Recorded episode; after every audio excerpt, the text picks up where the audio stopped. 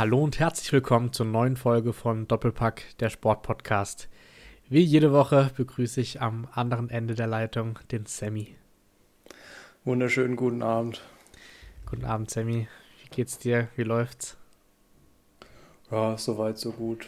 Also, bisschen müde, hab schlecht geschlafen heute Nacht, aber sonst geht's mir super. Und dir? Ja, bei mir ist soweit alles gut. Äh, steckt dir die Vorbereitung in den Knochen oder was ist los? Ja, kann sein. Ist ja jetzt zum Glück vorbei. Ab nächster Woche geht's wieder richtig los. Ah ja, stimmt. Das, gut, das Wetter spielt noch nicht so richtig mit äh, für draußen. Ja, es ging. Also am Wochenende war es eigentlich ganz gut. War sonnig, nicht so kalt, deswegen war okay. Aber jetzt glaube ich, nächste Woche soll es regnen. Aber ja, mal schauen. Das Fußballer muss so bei jedem Wetter spielen. Ja, das stimmt. Ich glaube, März ist ja auch meteorologischer Frühlingsanfang, von dem her kann es ja nur besser werden. Ja, irgendwann wird dann noch die Uhr umgestellt, dann wird es auch noch mal ein bisschen wärmer, glaube ich. Wärmer, macht das die Uhrzeit dann? Ja, Stunde, Stunde später, oder? Ja, klar, ja, stimmt schon. ähm, sehr gut. Dann, äh, ich würde sagen, wir haben wieder einiges vor heute, wie immer. Bundesliga, unser Tippspiel. International war vor allem in England einiges los. Ähm, da können wir äh, bestimmt auch mal diese Woche mehr drüber reden. Dann machen wir vielleicht einen kleinen Champions League-Ausblick, äh, weil da stehen ja diese Woche auch wichtige Spiele an, vor allem für die deutschen Mannschaften. Formel 1 hatten wir schon angesprochen, da war wieder das erste ähm, Rennwochenende. Und am Ende, ja, dann noch kurz Kickpace und was sonst noch für Themen anstehen. Ähm, genau, das ist, denke ich, der Fahrplan für heute. Hört sich gut an. Sehr gut. Dann würde ich sagen, wir legen wie immer los mit der Bundesliga. Ähm, da hatten wir am Freitagabend direkt das Topspiel eigentlich des Spieltags, äh, zumindest von den Tabellenplatzierungen her. Und zwar hat Dortmund zu Hause gegen Leipzig gespielt und ähm, ja, hat in einem guten Spiel am Ende 2 zu 1 gewonnen. Ja, ich würde sagen, war eigentlich das beste Spiel des Wochenendes. Gleich am Freitag. Ähm, überraschend Gregor Kobel hat sich beim Warmmachen, glaube ich, verletzt. Alexander Meyer stand für ihn in der Startelf. Es ging dann auch echt gut los. Dortmund hat gut angefangen, hat dann auch ein Tor erzielt durch Brandt nach einem Superball von Bellingham. Das wurde dann, also Brandt verarbeitet den Ball auch echt gut, muss man sagen, aber kriegt ihn leider an die Hand. Deswegen wird es zu Recht aberkannt. Dann ein bisschen eine strittige Szene aus meiner Sicht, ein Kunku gegen Reus. Für mich kann man da tatsächlich auch rot geben. Fürs Spiel war es besser, dass es nur gelb gab. Das ist dieses Feingefühl, was die Schiedsrichter haben müssen in so einem Spiel. Aber wenn Kolumani in der Champions League vom Platz fliegt, dann war das für mich auch eine rote Karte, weil er trifft ihn ganz klar mit der offenen Sohle hinten an der Wade. Ja, ja, ich glaube, in dem Fall hat wirklich der, der Schiedsrichter dann mal gesagt, es ist fürs Spiel besser, aber wie du sagst, man hätte rot geben können, aber ich denke, ja, vor allem die Leipziger waren froh, dass es dann nur gelb war. Ja, und richtig dann auch vom VAR nicht einzugreifen. Ich glaube, er hätte auch nicht eingegriffen, wenn es rot gegeben hat. Das war einfach die Entscheidung vom Schiedsrichter auf dem Feld und genau so sollte es eigentlich auch ablaufen. Ja, das stimmt. Ähm, Marco Reus ist dann auch im Mittelpunkt der nächsten Szene. Ein Superball von Marius Wolf, der sowieso, finde ich, auf der Rechtsverteidigerposition einen richtig guten Job macht. Ich denke auch, dass er für die Nationalelf nominiert wird ähm, spielt einen Superball in die Spitze, Reus dann vor Blaswig, geht an ihm vorbei, Blaswig trifft ihn dann, klarer Elfmeter. In dem Tempo reicht auch die kleinste Berührung, deswegen gibt es den Elfer, zu Recht. Marco Reus verwandelt den auch sehr souverän dann mit seiner ausgefallenen Schusstechnik, würde ich mal sagen. Ich, ich habe das mal probiert nachzumachen. Ich, ich schaffe das gar nicht, ich würde mir alles brechen. äh, findest du, man kann bei dem Elfmeter auch über Rot diskutieren oder eher nicht? Nee, das wäre dann, ich weiß nicht, es gab ja mal diese Regel mit dieser doppelten Bestrafung. Na, ich weiß auch nicht, ob es sie überhaupt noch nicht gibt. Mehr gibt. Also, ja. Aber Reus hätte, ja, ich weiß nicht. Für mich ist es okay, ich glaube, Elfmeter ist da Bestrafung genug. Deswegen, also für mich ist es in Ordnung. Ja. Wenn jetzt ein Spieler da eine Notbremse zieht, dann ist es schon eher rot. Aber Blaswig trifft ihn ja auch kaum. Es reicht halt, um ihn aus der Balance zu bringen. Der Ball wäre dann eh daneben gegangen.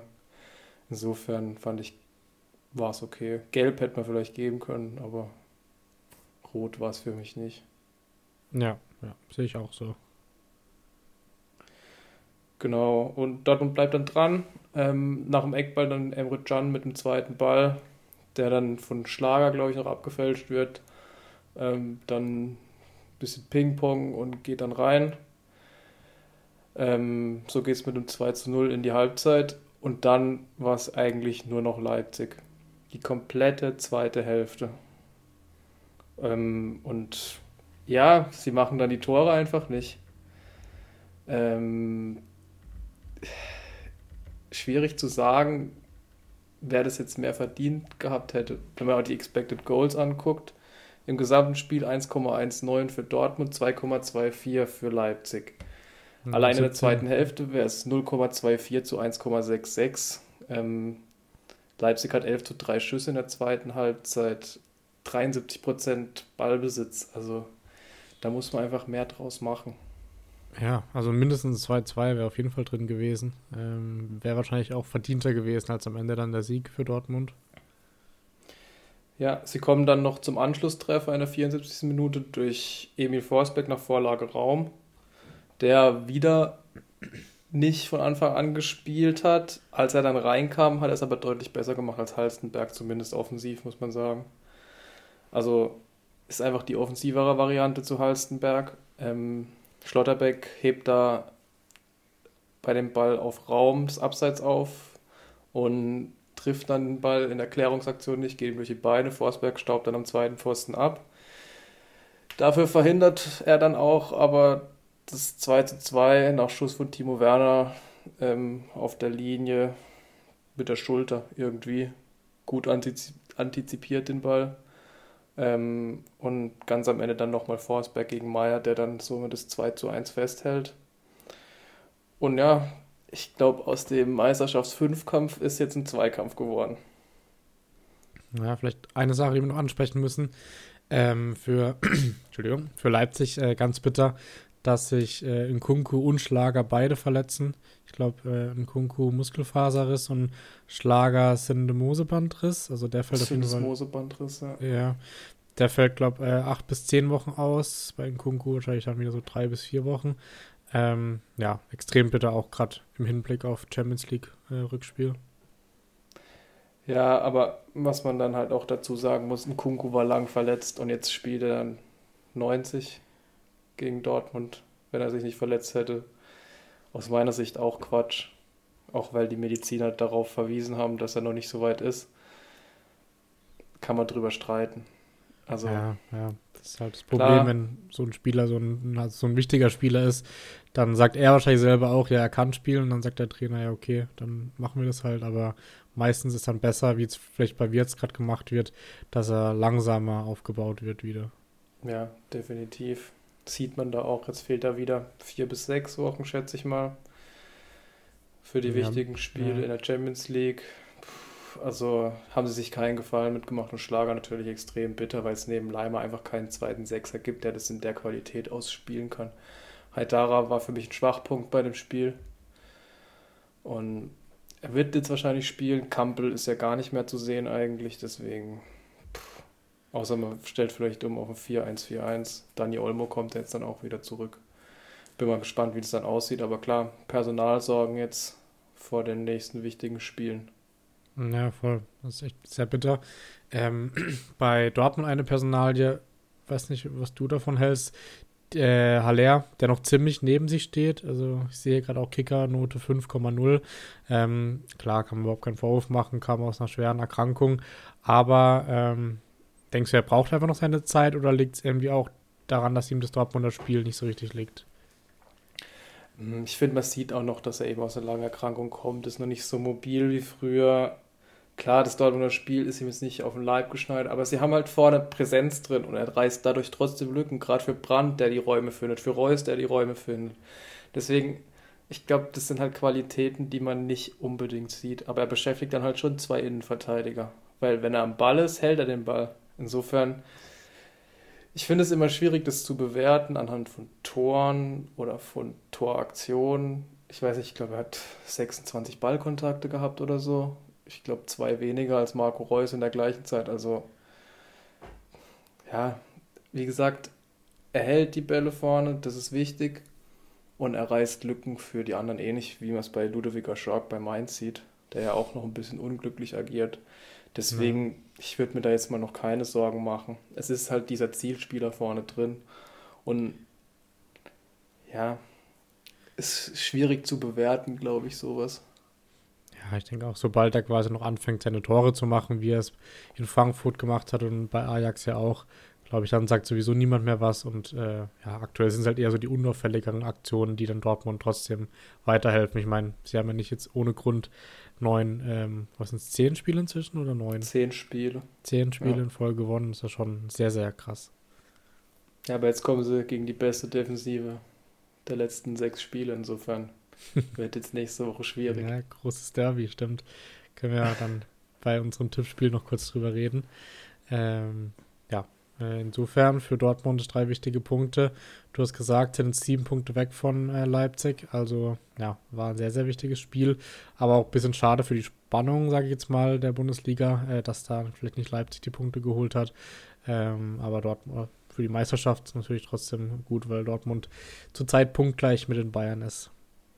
Ja, wenn es am Ende ein Zweikampf ist zwischen den beiden, ist, glaube ich, auch keiner unglücklich. Ja, das stimmt. Ähm, dann ist bei mir das nächste Spiel, worüber wir, glaube ich, nicht so lange reden müssen.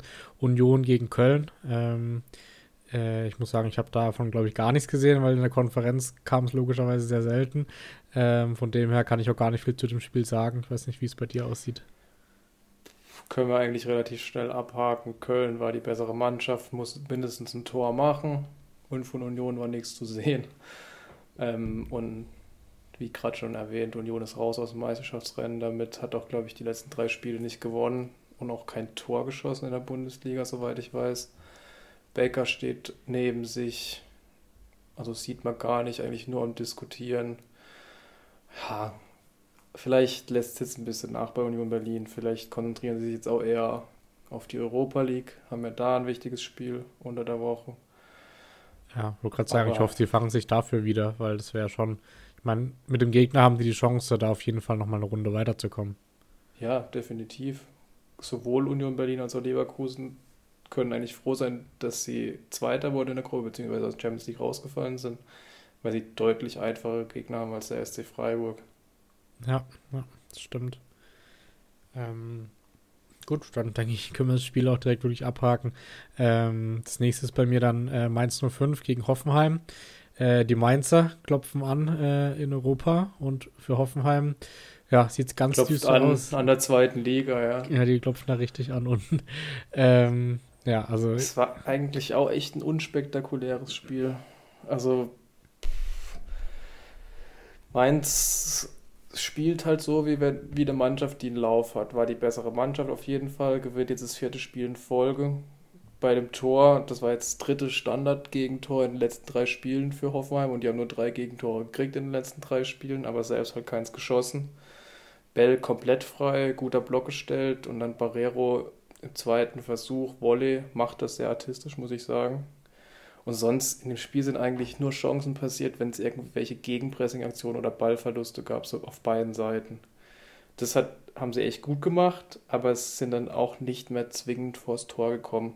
Es wäre wahnsinnig aufgefallen. Vor jeder Chance, die sich ergeben hat, war ein Ballverlust oder eine gute Gegenpressing-Aktion. Also da muss man Mainz dann auch ein Kompliment aussprechen und auch Bo Svensson, weil das machen sie wirklich gut und wenn sie so weitermachen, kann ich mir schon gut vorstellen, dass sie nächstes europäisch spielen. Ja, also meistens ist ja so, dass Rang 7 dann reicht, zumindest für Conference League. Äh, da stehen sie auch aktuell vor Wolfsburg und vor Leverkusen. Ähm, auf der anderen Seite hat der Trainerwechsel in Hoffenheim ja, so ziemlich gar nichts gebracht, zumindest ergebnistechnisch bisher. Äh, eine Statistik, die ich gesehen habe, äh, ich weiß nicht, ob du das auf dem Schirm hast, die hatten am 10. Spieltag 17 Punkte und jetzt am 23. Spieltag 19 Punkte. Das heißt einfach nur ja, zwei sie haben auf den letzten 13 Spielen zwei Punkte geholt. Keinen also, einzigen Sieg. Ja, also schlechter geht es ja wirklich fast nicht. Das ist schon extrem ich, krass. Ja, ich glaube, das ist auch irgendwie die. Also das letzte Mal, dass es einer Mannschaft passiert ist, ich weiß nicht genau welcher, da ist sie abgestiegen. Oder die letzten Mannschaften, die solche Statistiken hatten.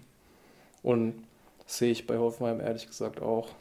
Defensiv sind sie stabiler, keine Frage, aber sie haben halt niemanden, der Tore schießt. Ähnlich wie auch bei Köln zum Beispiel. Es fehlt halt vorne jemand drin, der Tore macht. Obwohl es ja mit Dabur, Bebu, Kramaric, Dolberg, die haben ja Spieler, die Tore schießen können, aber die Wintertransfers, die sie getätigt haben, Dolberg, die Lady, 6,0. Die kann man vergessen. Ja. Ich habe noch kein einziges gutes Spiel von beiden gesehen. Kramaric steht auch völlig neben sich, der macht fast gar nichts mehr.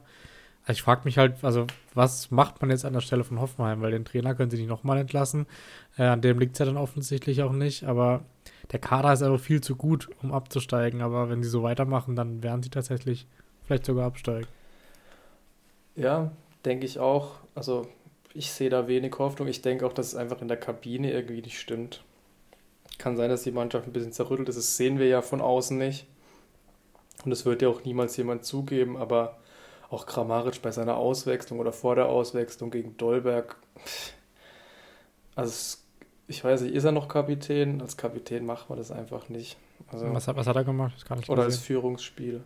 Erst Dolberg wahnsinnig angeschnauzt, als er eine Chance vergeben hat, und dann direkt danach wurden beide ausgewechselt, eine Jacke weggeschmissen und alles Mögliche. Okay. Also. Ja, da brodelt es wahrscheinlich gerade innerhalb auch extrem nach den äh, Niederlagen. Also, ja. Ja, gut.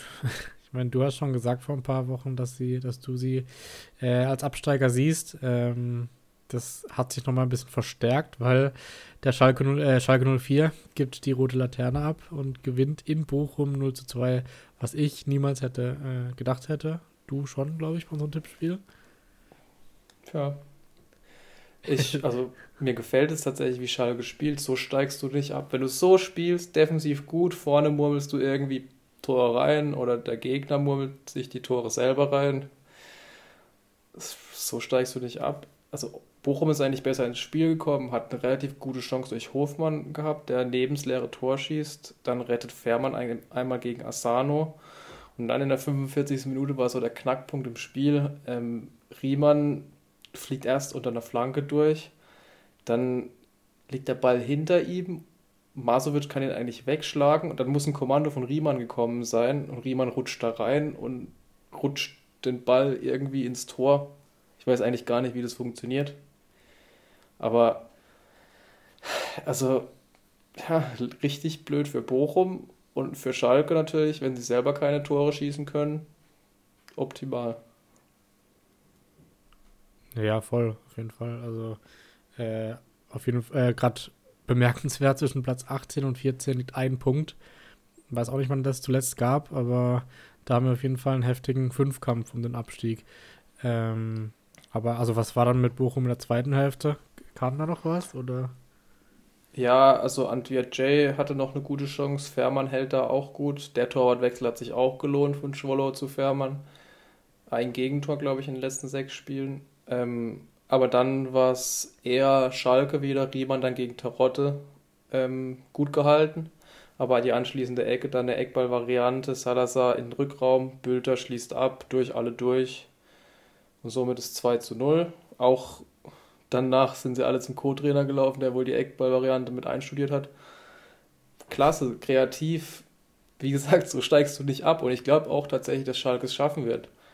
Ähm, Bochum hat dann noch ein Tor geschossen durch äh, Kevin Schlotterbeck. Der war aber im Abseits und nach dem Spiel dann Pfiffe von Bochumer Fans, was ich jetzt so auch nicht erwartet hätte, tatsächlich in Bochum. Na, gut, konnten sich bisher halt immer auf ihre Heimstärke verlassen. Ähm, war es ja auch im Derby logischerweise, aber ähm, ich traue sogar beiden zu, dass sie es schaffen, nicht abzusteigen. Also je nachdem, wie es bei Stuttgart oder vor allem bei Hoffenheim noch weitergeht. Ähm, ist da, glaube ich, für beide Mannschaften noch alles drin. Wobei Bochum hat halt jetzt auch die letzten vier Spiele verloren, ne? Ja, na gut, dann sieht es nicht so gut aus. Also, aber, ja, äh, ich sehe ganz klar Bochum und Hoffenheim als Absteiger im Moment. Ja. Stuttgart spielt zu gut, um abzusteigen und Hertha kämpft zu gut. Also ich denke, aber gut, das kann sich noch alles ändern. Wer weiß, eventuell könnten Augsburg und Köln da auch nochmal rein, reinrutschen, wenn jetzt drei, vier Spiele nicht gewinnen. Also ja, ja. im Keller ist sehr, sehr spannend. Das stimmt. Ähm, Ein anderes Spiel, was wir, glaube ich, auch relativ schnell abfrühstücken können, war Gladbach gegen Freiburg. Ich glaube, da müssen wir hauptsächlich nur über eine Szene sprechen, äh, die da ähm, im Mittelpunkt stand oder steht, äh, nämlich mit Rami Benzebaini. Kannst du gerne mal erklären, was da los war mit dem Hitzkopf schon wieder? Ja, war mit einer Entscheidung nicht einverstanden, schießt dann den Ball, chuppt den Ball leicht über die Bande. Dann kriegt er gelb von, vom Schiri, ich glaube Benjamin Brandt war es. Dann klatscht er höhnisch gelb-rot und dann steht er an der Seitenlinie und sagt ein französisches Schimpfwort, was ich jetzt hier nicht wiederholen will, was aber alle verstanden haben, wenn Mikrofone da stehen. Auch sehr, sehr clever natürlich von ihm ähm, und wird jetzt wahrscheinlich länger fehlen. Zu Recht, Blödheit, also das kannst du dir als Fußballer auch einfach nicht erlauben. Du hast ja auch eine gewisse Vorbildfunktion. Du weißt ja, dass da überall Mikrofone stehen und es gab auch gar keinen Grund. Das war an der Mittellinie. Das war eine Aktion an der Mittellinie. War ja auch, glaube ich, 88 Minuten oder so. Also völlig, ja, völlig also, unnötig. Ja, und dann hat Freiburg tatsächlich noch die große Chance, in einem recht schlechten Spiel noch ein Tor zu schießen. Und Alassane Player rettet dann vor Merlin Röhl, der sein Bundesliga-Debüt gegeben hat. Auch ein sehr gutes Bundesliga-Debüt gegeben hat. Kämpferisch stark. Könnte auch jemand sein, der auf Dauer bei Freiburg mehr Spielzeit bekommen wird. Ja, also Freiburg, muss man sagen, spielt in letzter Zeit nicht so gut wie in der Hinrunde äh, und äh, verbauen sich auch so ein bisschen selber äh, die bessere Ausgangslage für die Champions League, weil Leipzig und Union lassen beide Punkte liegen. Gerade Union auch nicht mehr so stark die letzten Wochen und hätte Freiburg da ein paar Dreier mehr geholt, dann wären sie jetzt auf jeden Fall mindestens Platz 4. Ähm, so klar sind sie noch schon noch dran, aber ähm, sie hätten oder haben eine reelle Chance auf die Champions League. Ja, aber ich glaube tatsächlich, dass bei Freiburg auch so ein bisschen die Spiele gegen Juventus schon im Kopf sind.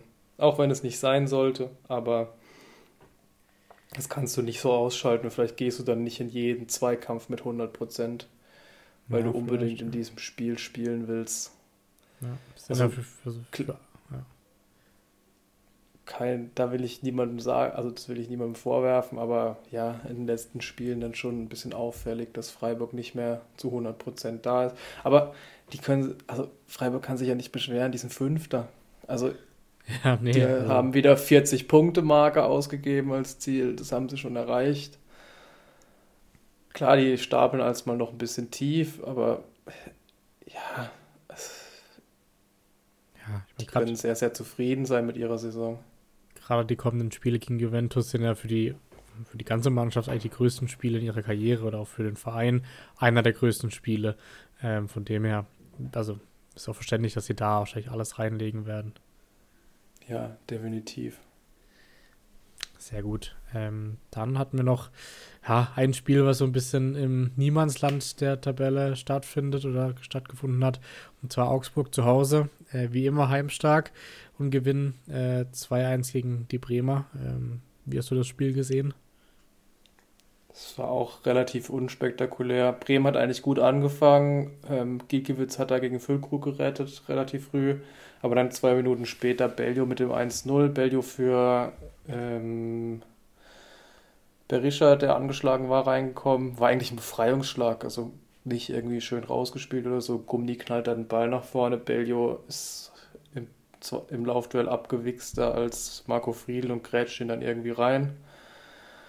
Ähm, Niklas Schmidt hat da noch eine Riesenchance ähm, nach einem Patzer von Veiga, dem portugiesischen Sechser, Linksverteidiger, Innenverteidiger, hat jetzt schon alles gespielt. Äh, Giekewitz hat er gut gehalten. Äh, dann das 1 zu 1 durch Stay. Ähm, Giekewitz und Leo da amateurhaft. Also da muss ein Kommando von Giekewitz gekommen sein springen aber beide am Ball vorbei. Steak köpft dann am zweiten Pfosten ein. Aber sonst viele Fehler auf beiden Seiten. Amos Pieper, Gummi, auch Pavlenka. Ähm, und dann 44 Sekunden in der zweiten Hälfte gespielt, das 2 zu 1 durch Meier. Ähm, und ja, es gab dann noch eine knifflige Elfmeter-Entscheidung, Bellio gegen Gruev. Aber das ist eine 50-50-Entscheidung. Also nichts für den VAR. Kann man geben, muss man nicht. Insofern glaube ich, Augsburg auch verdient gewonnen, ähm, bleibt daheim stark Ähm, haben jetzt wirklich abwechselnd Sieg, Niederlage, Sieg, Niederlage, Sieg. Also ist auch bezeichnend. ja, stimmt. Ich muss auch sagen, dass wenn beide Mannschaften jetzt nicht noch ähm, krasse Negativ- oder Positivserien haben, werden die wahrscheinlich im Mittelfeld bleiben. Äh, ja, das denke ich auch. Aber, Aber glaub, bei Augsburg muss man auch sagen, die haben wirklich gute Wintertransfers wieder getätigt. Also der Bellio gefällt mir gut, Arne Engels, Vega eigentlich auch. Also das machen sie im Winter schon gut. Generell die Transfers sind erstmal ein bisschen komisch, aber meistens zahlen sie sich aus. Ja, ja gut, wenn sie am Ende wieder in der Liga bleiben, dann sagt eh niemand was in Augsburg, weil ja, das ist ja jedes Jahr das Ziel. Und letzten Jahre, äh, sehr viele Jahre schon, haben sie es geschafft. Ja, aus der Bundesliga abgestiegen sind sie noch nie. Ja, stimmt. Wie viele Jahre sind sie jetzt drin eigentlich? Weißt du es gerade auswendig? Zehn, zwölf? Ich weiß es nicht, ja, 100%. So War, glaube ich, noch mit Markus Weinziel. stimmt.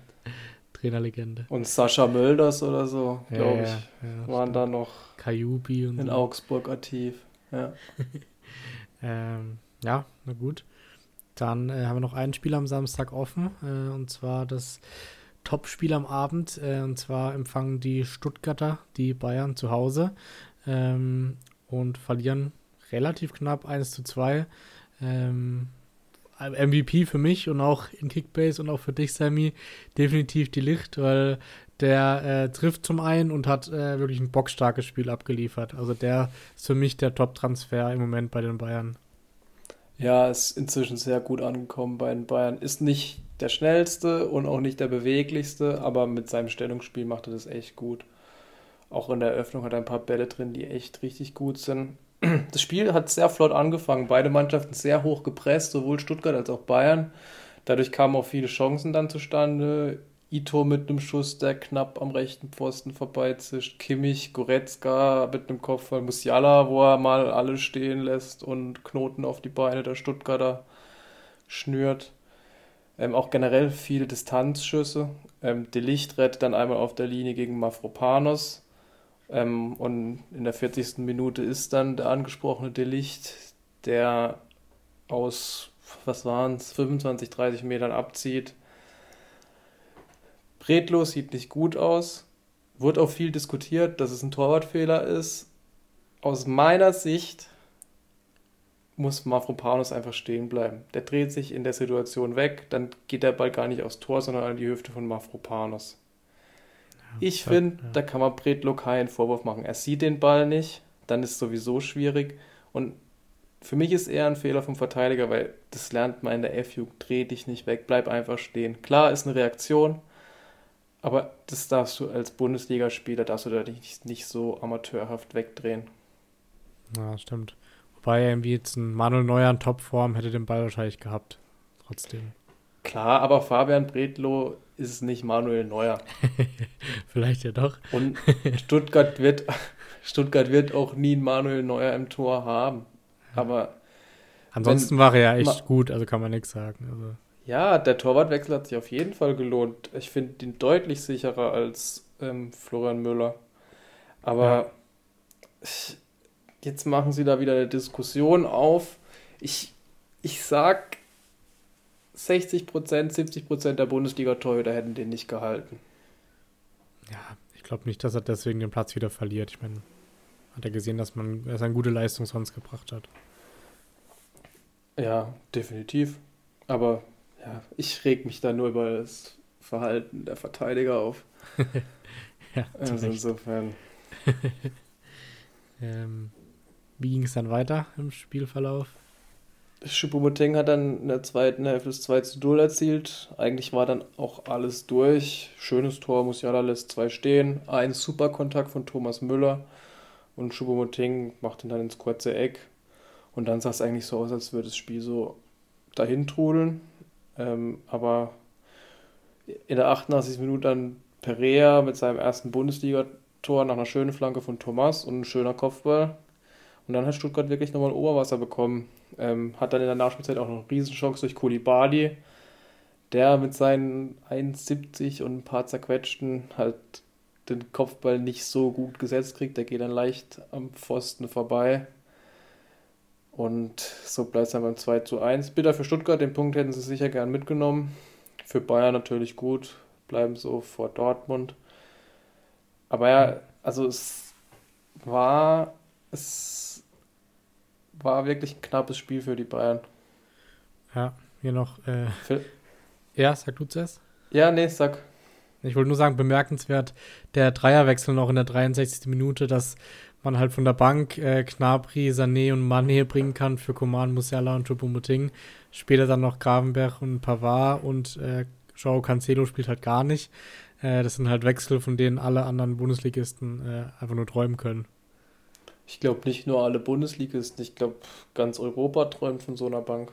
Ja, also stimmt. ich würde sagen, es ist die beste Bank in Europa aktuell.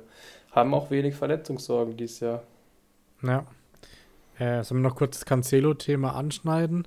Äh, wurde jetzt ja auch schon wieder viel diskutiert, äh, warum er plötzlich keine Rolle mehr spielt. Nagelsmann begründet es mit der Defensivstärke von Stanisic und der macht es ja auch echt solide, kann man sagen. Ähm, ja, wie siehst du das? Also siehst du da wieder Potenzial, dass dann Cancelo wieder unzufrieden werden könnte und dann nicht bei Bayern bleibt zum Beispiel? Nee, das glaube ich nicht. Also er ist ja jetzt fünf Wochen da, oder?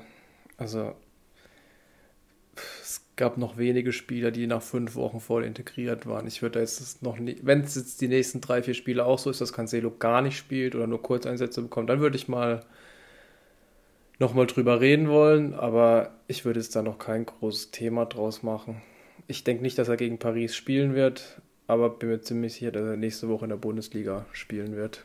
Und das ist auch 90 Minuten. Ja, ist halt die Systemfrage, weil sie gerade mit Dreierkette spielen. Defensiv da Stanisic und Pavard stärker sind. Offensiv spielt halt äh, die Außenbahnrolle. Den kann man auch nicht draußen lassen. Von dem her ist halt schwierig, wo man ihn gerade einsetzen will, wenn sie in dem System spielen. Ja, wäre halt ein Flügelverteidiger oder Mittelfeld, außen äußerer Mittelfeldspieler als Innenverteidiger. Ich glaube, er hat es auch schon gespielt bei Man City, aber würde ich ihn jetzt noch würde ich ihn nicht sehen. Ja, ja. Das ist halt die Frage, wenn jetzt Mané auch wieder dann in Topform ist, wen nimmt man dann raus? Also es ist halt, ja, so ein Luxusproblem, aber wie wir schon gesagt haben, ich denke, andere Mannschaften träumen von solchen Problemen. Ja, ich, ich glaube auch zum Beispiel in Thomas Müller ist es nicht böse, wenn er mal ein Spiel nicht spielt. Und so kann man das dann ja durchwechseln. Choupo-Moting kann man auch mal draußen lassen. Solange es in der Kabine bei Bayern stimmt, äh, also glaube ich, dass Julian Nagelsmann das gemanagt kriegt, dass auch alle glücklich bleiben. Ja. Ähm, vielleicht hier direkt der Ausblick auf die Champions League am Mittwoch gegen Paris. Ähm, siehst du die Elf gegen Stuttgart auch äh, die Startelf gegen Paris oder welche Änderungen siehst du da? Ich denke schon, ja durch das es Stanisic statt Pavard gespielt hat, will er sich einspielen für das Spiel. Ich glaube nicht, dass es eine Änderung gibt zum Spiel gegen Stuttgart. Okay. Ja, ich kann es schwer einschätzen. Ähm, ich könnte mir trotzdem vorstellen, dass vielleicht Pavard wieder startet, aber ja, je nachdem, wie fit auch äh, Manet schon wieder ist, aber wahrscheinlich denke ich auch, dass er eher mit Absicht die Mannschaft so gewählt hat, äh, um es gegen Paris einzuspielen. Ähm, ja, dann bringt man halt Sané, Gnabry und Mané in der 60. wenn es nicht läuft. Ja. Dann ja. hat man immer noch eine halbe Stunde. Oder ein Cancelo. Insofern, ich glaube schon, dass sie ganz gut gerüstet sein werden für Mittwoch. Ja. Auf Pariser Seite ja das Saison aus von Neymar. Das heißt, er wird ganz sicher nicht spielen. Ähm, Hakimi. Ich glaube, ich wieder bald der Geburtstag von seiner Schwester, oder? ja, oder war das schon? Ja, jedes Jahr im März. Also da hat er einfach keine Zeit. Ja, das geht. Das, also da kriegt er auch nicht genug Geld, um dann dafür zu spielen. Da muss man zu dem Geburtstag und das ja. verstehe ich aber auch vollkommen. Also die Saison wird das nicht machen? Die Saison ist auch eigentlich vorbei, weil gegen Bayern fliegen sie raus. Ja. In der Liga sind sie Meister, von dem her kann er auch ruhig bisschen Party machen. Ja, das sollen die anderen machen. Ja, die Jungen, die haben eh noch nicht so viel gespielt, deswegen. Ja, genau. Ähm, Nee, sonst Hakimi war ja auch das Thema wegen irgendwie Vergewaltigungsvorwürfen. Weiß man auch nicht, ob er im Kader stehen wird oder nicht. Also, ja, bei Paris. Ich glaube nicht, dass er spielt, weil das halt auch wieder ein sehr sensibles Thema ist und er dann auch zu Recht nicht spielt, weil solche Vorwürfe kommen auch nicht von sonst so.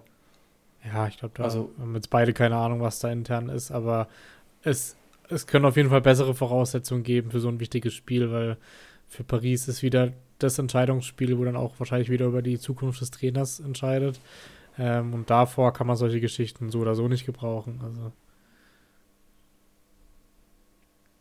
Ja, auf, auf jeden Fall, ja. Aber Das sind wieder gut. so, Sei- also typisch Paris, würde ich sagen. So, Ja, wenn nicht gerade Mbappé einen Wechsel vorschlägt oder Neymar beim Geburtstag ist oder verletzt oder weiß nicht, sich da im Eiswürfel auf den Zeh geworfen hat, was weiß ich. ja, aber gut für Bayern. Für Bayern hoffentlich eine gute Ausgangslage auf jeden Fall. Ja, denke ich auch. Ja. Dann äh, machen wir noch weiter mit den zwei Sonntagsspielen. Äh, hier sind ja auf jeden Fall viele Tore gefallen. Ich denke, wir fangen an mit dem frühen Spiel und zwar ähm, Leverkusen zu Hause gegen Hertha. Äh, hat auf jeden Fall ein souveräner Sieg, 4 zu 1 von Leverkusen.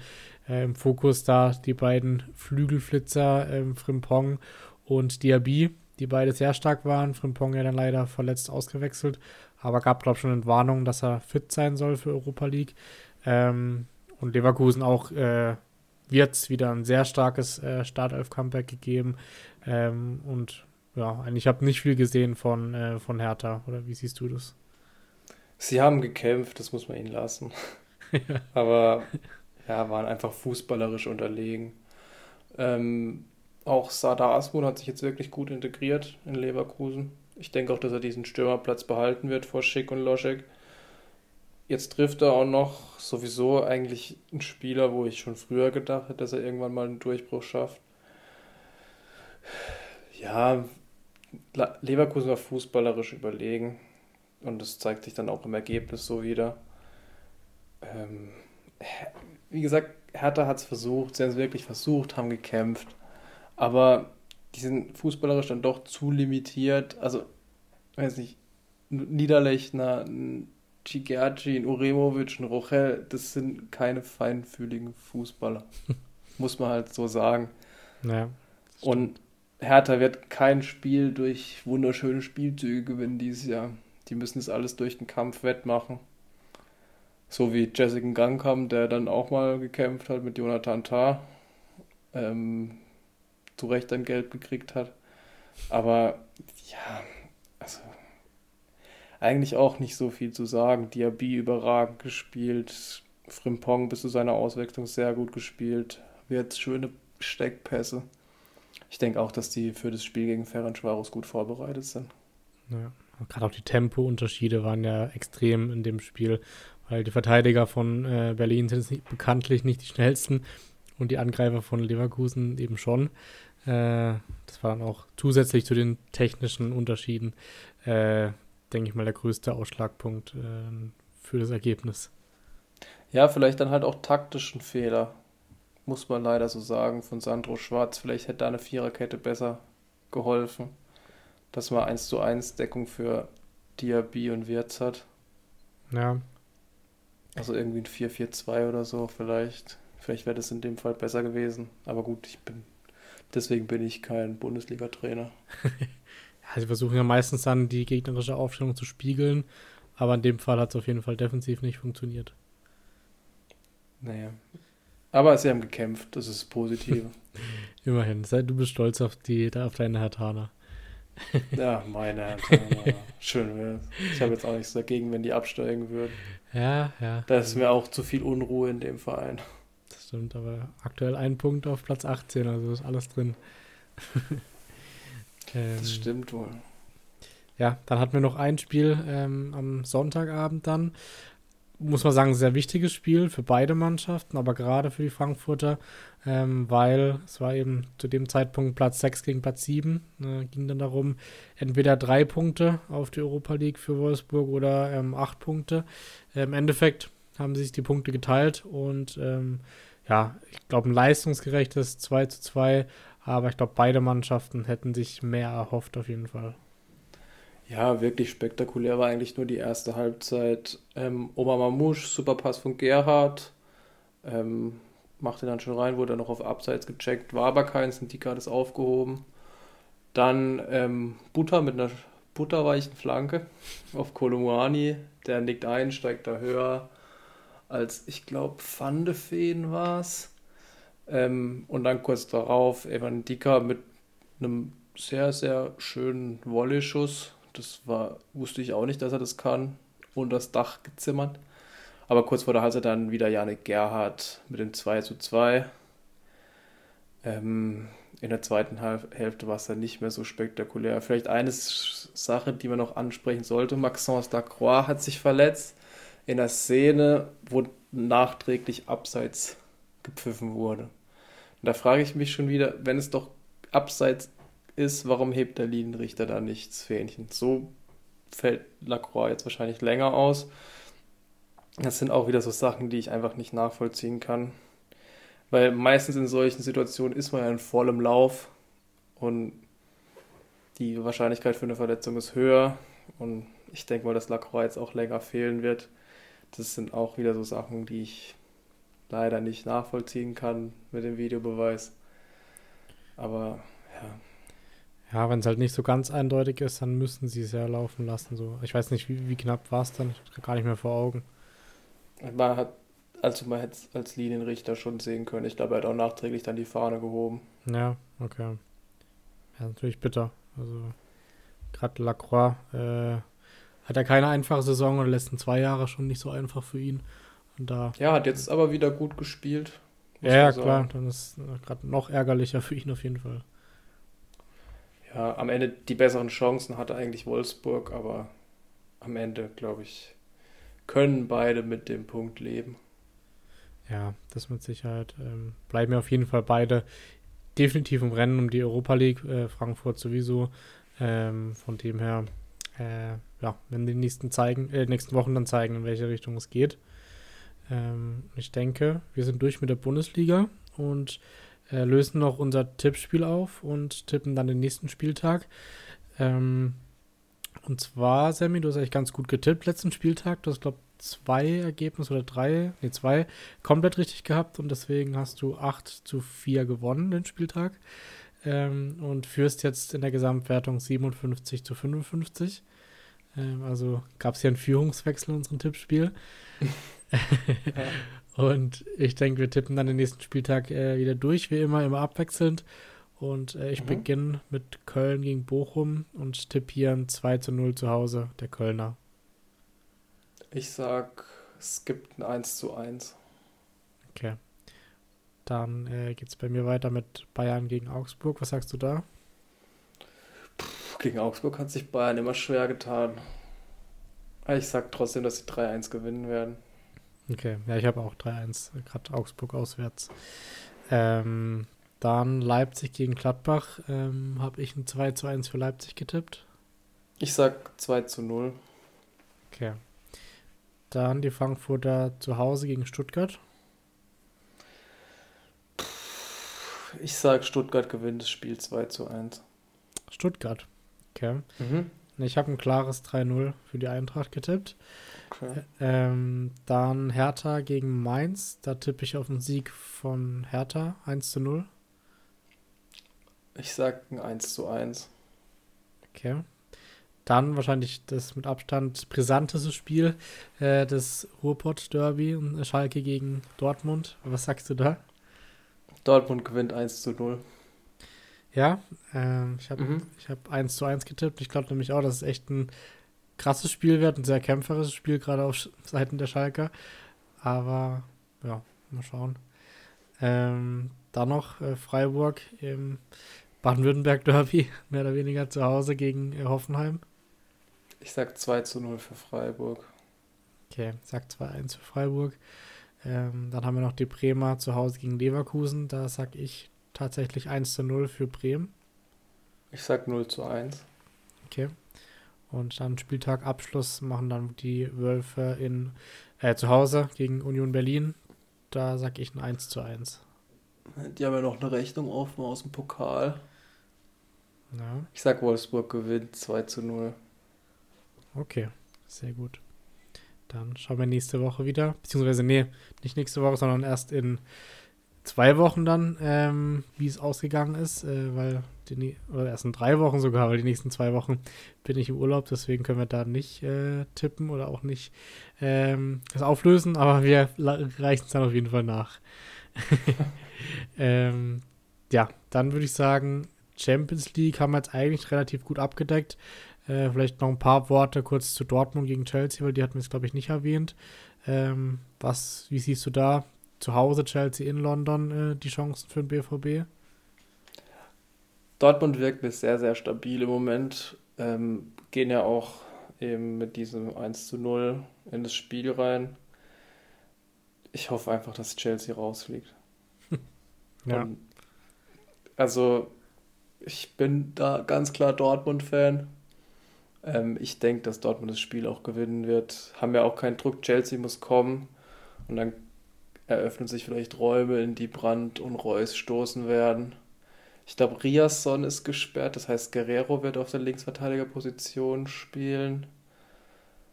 Ähm, aber ich denke, Dortmund sollte das Spiel gewinnen oder zumindest einen Unentschieden holen.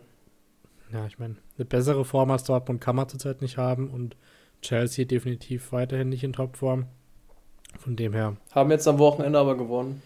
Ja, genau. Da wäre ich jetzt auch direkt äh, drauf zu sprechen gekommen, weil in England war ja einiges los. Ich denke, da können wir hier die Überleitung machen. Ähm, Chelsea hat gewonnen. Ähm, am Samstag äh, auch noch ein Topspiel eigentlich. City zu Hause gegen Newcastle. Gewinnen da ähm, relativ souverän 2 zu 0. Aber natürlich das Spiel, was da am Samstag noch herausgestochen ist, war Arsenal gegen Bournemouth. Ähm, hier führt nämlich Bournemouth äh, 0 zu 2 und am Ende in der, glaube ich, 97. Minute gewinnt Arsenal noch 3 zu 2 und holt drei sehr, sehr wichtige Punkte im Meisterschaftskampf. Ja, also sehr spektakulär natürlich der Anfang von dem Spiel. Ich glaube, nach 9,11 Sekunden war Bournemouth vorne. Einfach, also es hätte aber nicht zählen dürfen, das muss man dazu sagen. Der Spieler, ich glaube, Utara war es, war schon über der Linie beim Anstoß. Das heißt, dass eigentlich das Tor dich hätte zählen dürfen. Der hat dann auch die Flanke gebracht in die Mitte, wo Billing steht und den Ball reinmacht. Ähm, und ja, das Arsenal ist dann nach dem 2-0 Das zweitschnellste ja? Tor der Premier League-Geschichte, glaube ich. Was war das schnellste? Ich glaube Shane Long äh, für Southampton wahrscheinlich dann irgendwie nach sieben Sekunden ah, oder okay. so. Ja, viel schneller geht es ja eigentlich auch gar nicht. das stimmt. Da müsste mal jemand vom Anstoßpunkt direkt abziehen. Ja, gab es ja auch schon, aber wahrscheinlich nicht in der Premier League. Nee. Das, das wüsste ich, glaube ich, noch. Äh, genau, und am Ende dann Spieler des Spiels für mich, Reese Nelson, der dort reingekommen ist, gut gespielt hat, eigentlich wenig gespielt hat diese Saison, der Ex-Hoffenheimer, der ja dort auch schon gut gespielt hatte. Ähm, und dann mit einem schönen Volley am Ende des 3 zu 2 für Arsenal besorgt und somit Man City weiter auf Distanz hält. Ja, so einen bräuchte im Moment Hoffenheim. Garantiert. Ja, glaube auch. Jemand, der ein Tor schießt. Das stimmt. Ähm, am Samstag dann noch eine Enttäuschung für die Spurs, weil die verlieren gegen die Wolverhampton Wanderers 1 zu 0 und ja, äh, verlieren auch so ein bisschen Anschluss. Äh, den hatten sie nach vorne sowieso nicht, aber äh, im Kampf um die Champions League Plätze, weil äh, auf ein Spiel kommen wir zu sprechen am Sonntag. Äh, Liverpool sieht es nämlich wieder gar nicht so schlecht aus im Kampf um die Champions League. Hätte ich auch vor ein paar Wochen nicht gedacht. Die gewinnen aber einfach 7 zu 0 zu Hause in Anfield gegen Manchester United. Also, ich glaube, wer das vorher getippt hätte, wäre jetzt definitiv reich.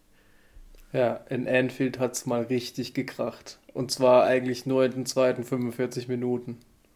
Weil Manchester United sowas von auseinandergefallen ist, das habe ich seit Ewigkeiten nicht mehr gesehen. Auch die Körpersprache. Du kannst es dir erklären, weil eigentlich sind die ja gut drauf, oder? Also.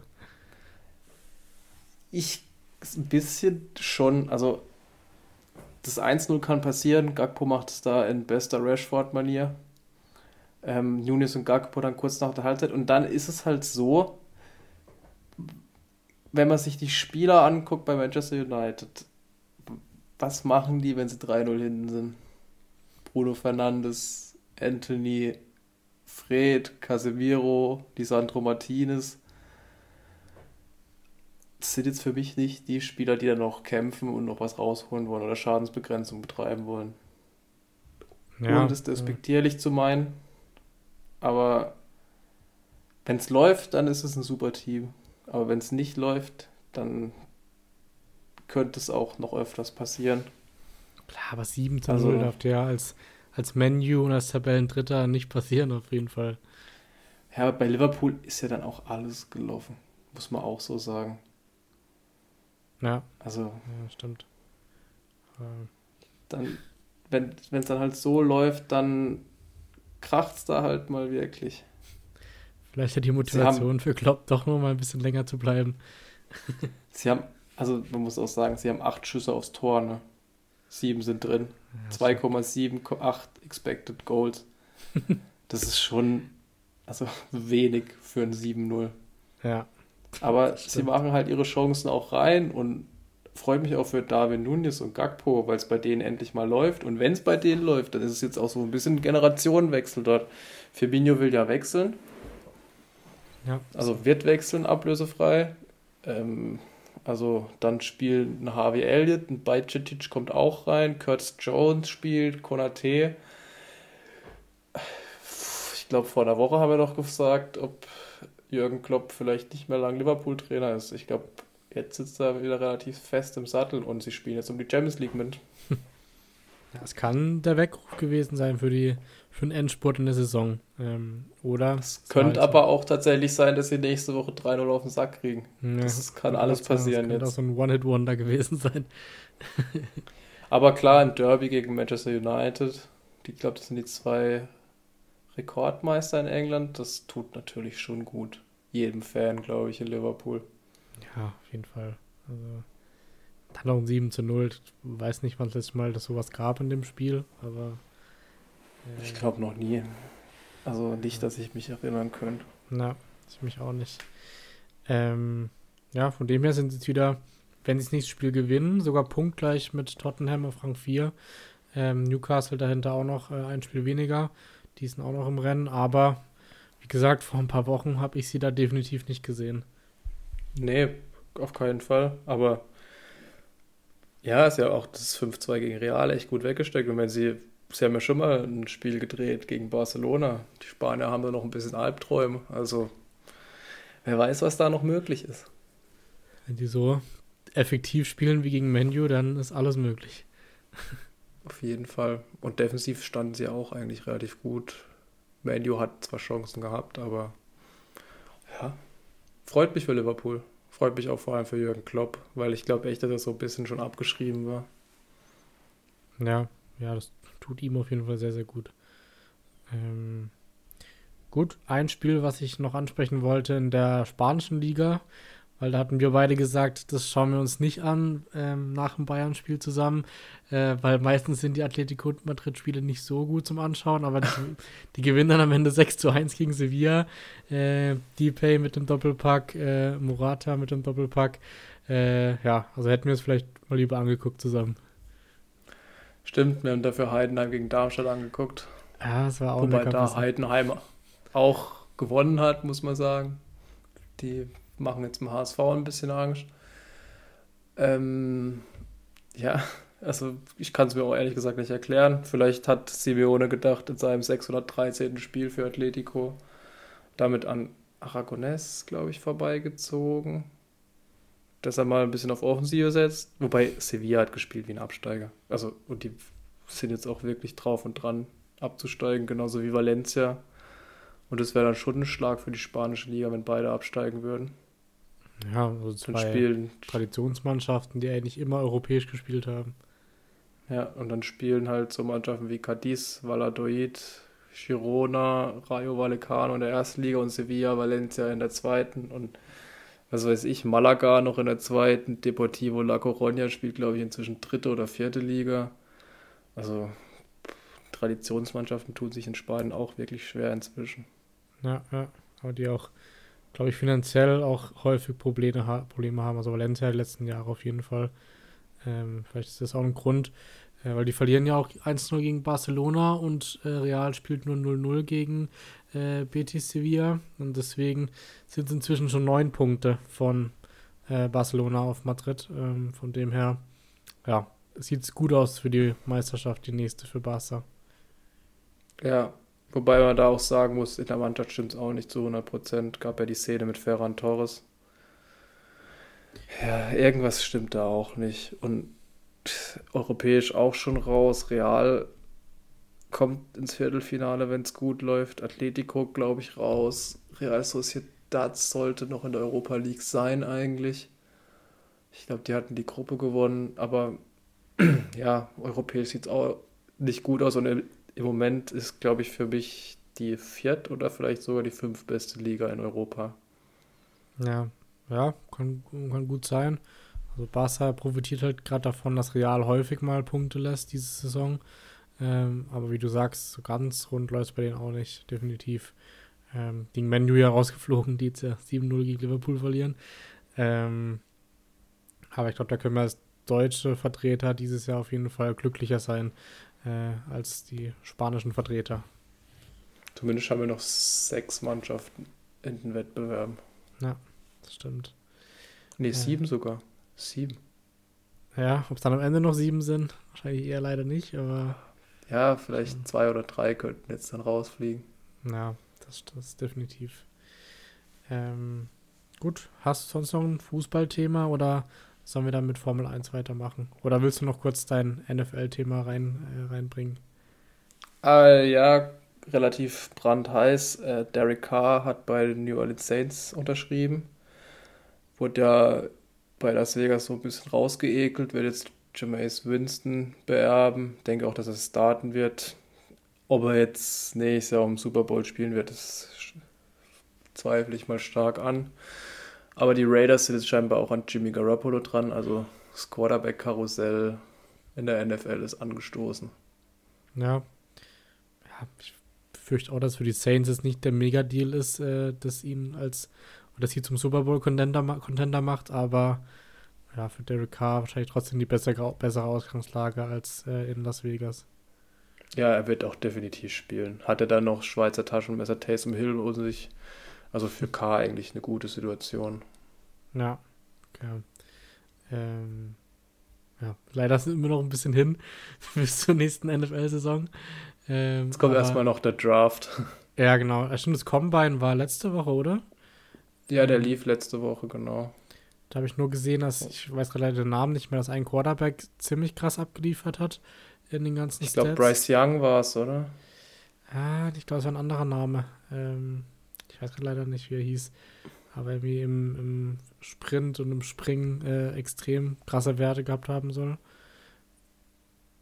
Aber. Ich ja. Kann es dir gerade nicht sagen. Ich okay. habe das nicht so verfolgt tatsächlich. Okay, ja, nee, alles gut. Ich denke. Ich war mit Fußball beschäftigt. Ja, wenn, ich denke, wenn er performt in der nächsten Saison, dann sehen wir ihn spätestens da und wissen den Namen. Ja, definitiv. Aber die Quarterback-Class dieses Jahr ist wirklich gut. Also da werden zwei, drei sehr früh in der ersten Runde gehen. Ich denke okay. auch, dass die Bears ihren Pick traden werden. Und das wäre das erste Mal seit langem, dass der Number One Pick wieder getradet wird. Okay. Ähm, ja, ich denke, da haben wir schon gesagt, dass du dann da bei dem Draft nochmal ähm, näher drauf eingehen wirst, auf jeden Fall. Genau. Ähm, ich glaube, Anthony Richardson, kann das sein? Das kann sein, ja. Ja, das war, glaube ich, der Name. Äh, gut, dann bleiben wir da in Zukunft auch wieder dran. Ähm, und machen dann weiter mit Formel 1. Da war ja das erste Rennwochenende wieder in Bahrain. Ähm, ich weiß nicht, wollen wir kurz zum Qualifying, äh, Qualifying starten? oder direkt zum Rennen gehen? Mhm. Ne, können gerne beim Qualifying starten. Okay.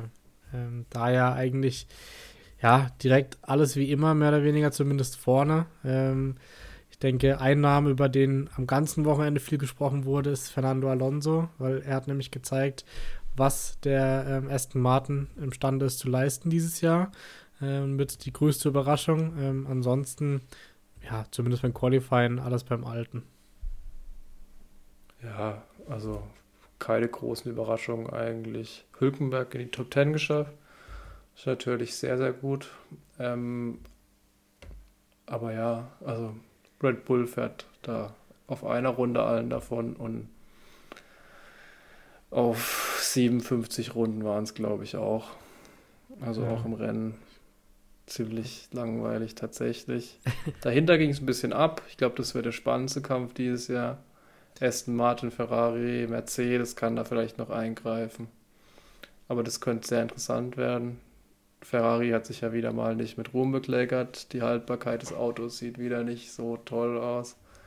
Leclerc ja mit dem DNF aufgrund, ich weiß gar nicht, was es am Ende war. Ich denke, ein Hydraulikproblem oder Getriebeproblem. Ja, also Ralf Schumacher ähm, meint Hydraulik, aber kann auch Getriebe oder so gewesen sein. Ja, zumindest kam dann halt der Funkspruch No Power. Ich glaube, das sagt Leclerc am öftesten am Funk.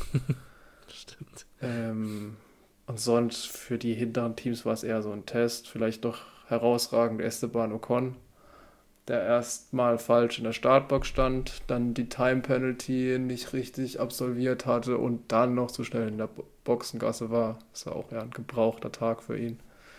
Am Ende dann auch nicht ins Ziel gekommen. Und vielleicht muss man auch herausheben, Lance Stroll, der sich ja bei einem Fahrradunfall im Februar die Handgelenke gebrochen hatte, fährt seinen Aston Martin jetzt auf Platz 6 vor George Russell.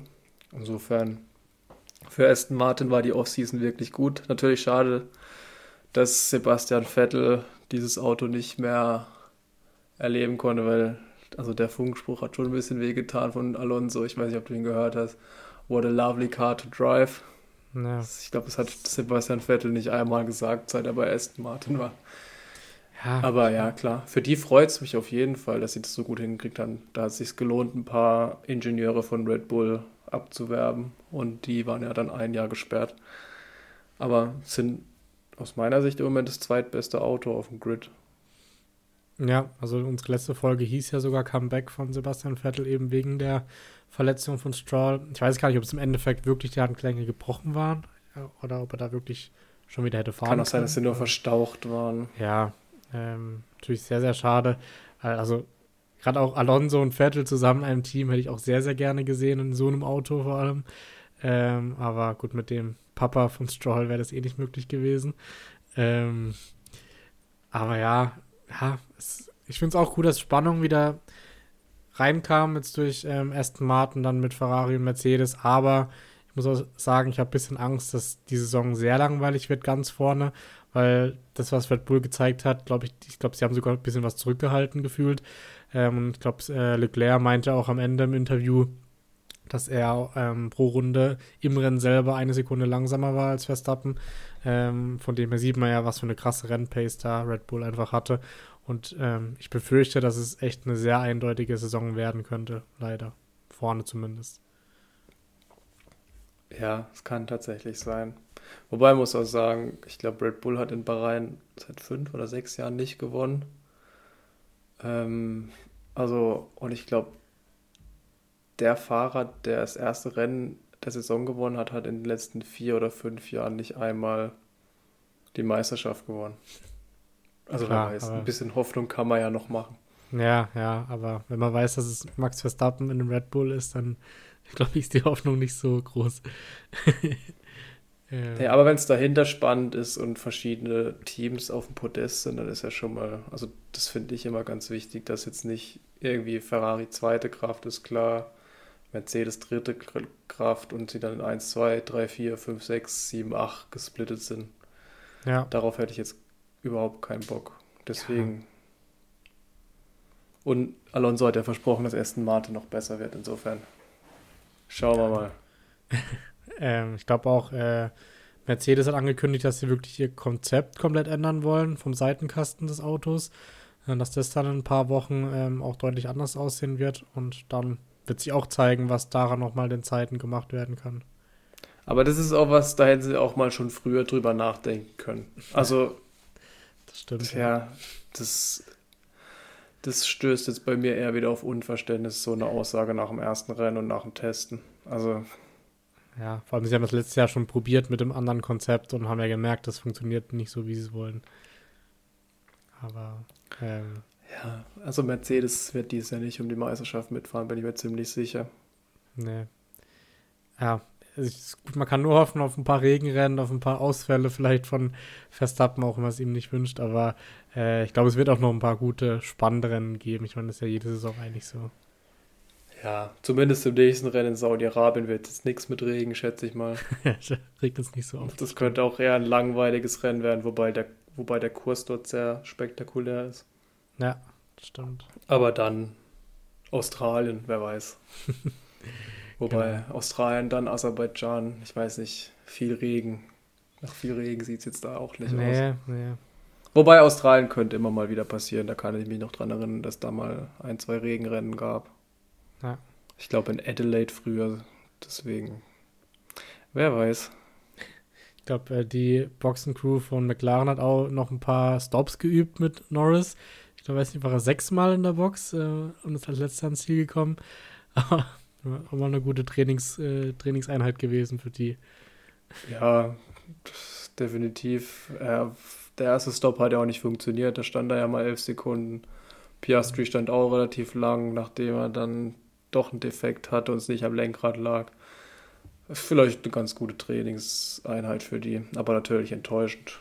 Ich glaube, Andreas Seidel hat da gerade noch rechtzeitig einen Absprung gefunden von dem Team. Ich glaube, da ging es schon ein bisschen bergab. Ja, gut, auch bitter für Norris, weil er mit einer der besten Fahrer eigentlich ist, würde ich mal sagen, im Feld. Und dann in so einem Auto dieses Jahr werde er, glaube ich, nicht viel Spaß haben.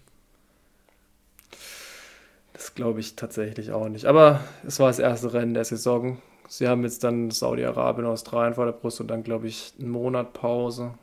Vielleicht kann man da noch einige Änderungen vornehmen. Ja, das werden sie definitiv versuchen, um die Red Bulls doch noch richtig jagen zu können und nicht so wie dieses Wochenende. Ja, das, also das war nicht mal mehr das war keine das Jagd. Das war nicht mal mehr eine Jagd, das war ich, hinterher gelaufen. das stimmt. Gut, ähm, dann denke ich, das allerletzte Thema wie jede Woche ist Sammys Kickbase und diese Woche darf ich dich darauf auch ansprechen, weil ähm, ich glaube, du bist ein bisschen zufriedener als sonst. Ähm, hast mit 1121 Punkten den Spieltag gewonnen, äh, knapp 100, oder nee, genau 100 Punkte vor mir. Ähm, von dem her glaube ich, bist du ganz zufrieden. Und ich hatte schon angesprochen, dein MVP war ja definitiv die Licht mit 266 Punkten. Aber sonst warst du, glaube ich, zufrieden, oder? Ja, definitiv. Kolomani hat wieder geknipst. Kimmich Goretzka haben gut gepunktet. Moritz Jens war ein super Transfer. Ich bin ja, voll zufrieden. Wird zwar wahrscheinlich nicht so im Titel, da müssten die letzten elf Spieltage jetzt schon sehr, sehr gut laufen, aber ich hole noch ein paar Spieltagssiege. Ja, ich sehe nur, ein Gang kam bei dir eingewechselt worden und gelbe Karte bekommen. Das war nicht so optimal mit minus 27 Punkten. Ja, Aber, der wird verkauft. Ja. Der wurde schon verkauft. Stimmt. Ich habe ihn ja als hier Rückrunden, nee, was habe ich gesagt? Überraschung der Rückrunde oder so. Aber bisher, ja, spielt er, glaube ich, beim falschen Team. Aber mein Rückrunden-MVP, ich glaube, da bin ich ganz gut dabei. Ja, Schlotterbeck ist definitiv stark. Also in echt und auch in Kickbase. Ja. Ähm, bei mir MVP wieder mal Barrero Martin, äh, Martins von Mainz. Also der ist echt eine sehr große Überraschung. Der hat jetzt irgendwie vier grüne Balken in Folge abgeliefert, dieses Wochenende mit 210 Punkten. Und sonst, ja, war ich auch zufrieden mit vielen über 100 dann äh, im Schnitt mit Andrich, Chupo, Schoboschlei, Koman und Döki. Ähm, nur Plaswig leider Elfmeter verschuldet und Joao Cancelo nicht gespielt. Ähm, da muss ich auch gucken, wie es mit ihm weitergeht. Das hatten wir gerade eben schon angesprochen. Aber ja, ansonsten über 1000 Punkte ist ein Kickbase immer eigentlich ein guter Spieltag. Denke ich auch. Sehr gut. Dann äh, sind wir durch für diese Woche und ich bedanke mich wieder bei dir und dann hören wir uns in drei Wochen wahrscheinlich erst wieder äh, wegen meinem Urlaub und dann ja in alter Frische wieder. Ja, dann viel Spaß im Urlaub.